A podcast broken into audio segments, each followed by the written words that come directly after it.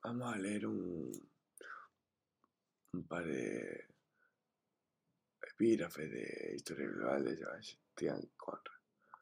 Estos que me, han parecido apropiados. Dice, en primer lugar, las perspectivas globales no pueden dar por sentado que tal o tal otra unidad es el bloque constructivo idóneo en un mundo cada vez más integrado. En su lugar, deben prestar atención a los procesos que generan cohesión e impulsan la propia existencia de determinados lugares o regiones.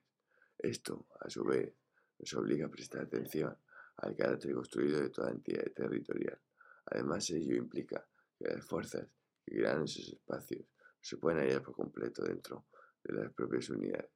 La concepción convencional de las unidades territoriales, ya se trata de grandes regiones, de naciones o incluso de territorios locales, se basa en imágenes de autosuficiencia y autarquía, pero la aparición histórica de tales unidades espaciales desafía la ficción de la autonomía.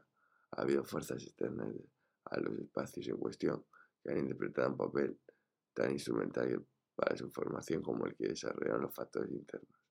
La constitución y fijación de toda unidad particular se debe leer como parte de la transformación de la territorialidad a escala global. En segundo lugar, es la secuencia local, nacional, regional, global. El nivel nacional está en solo un nivel más entre otros varios. En las afirmaciones programáticas puede ocurrir que el Estado-Nación sea un espectro aborrecido por los historiadores globales que aspiran a ir más allá de la mera justa posición de los relatos nacionales como perlas ensartadas en un collar. Ahora bien, esto no significa que las naciones y el Estado-Nación hayan quedado soletos.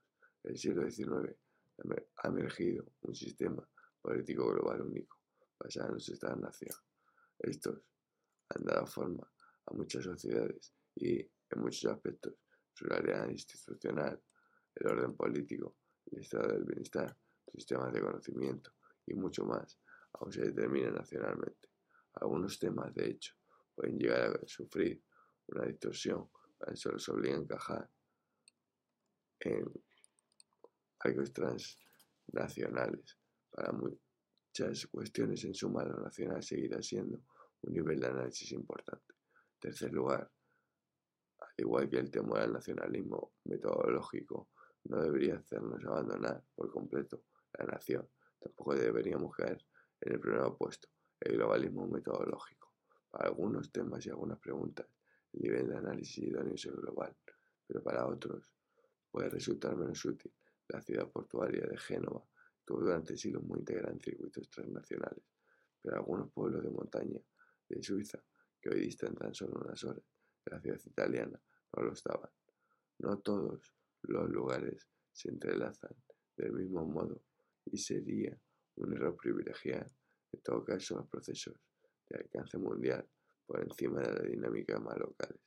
En otras palabras, no debemos dar por sentada la prioridad causal de las estructuras globales.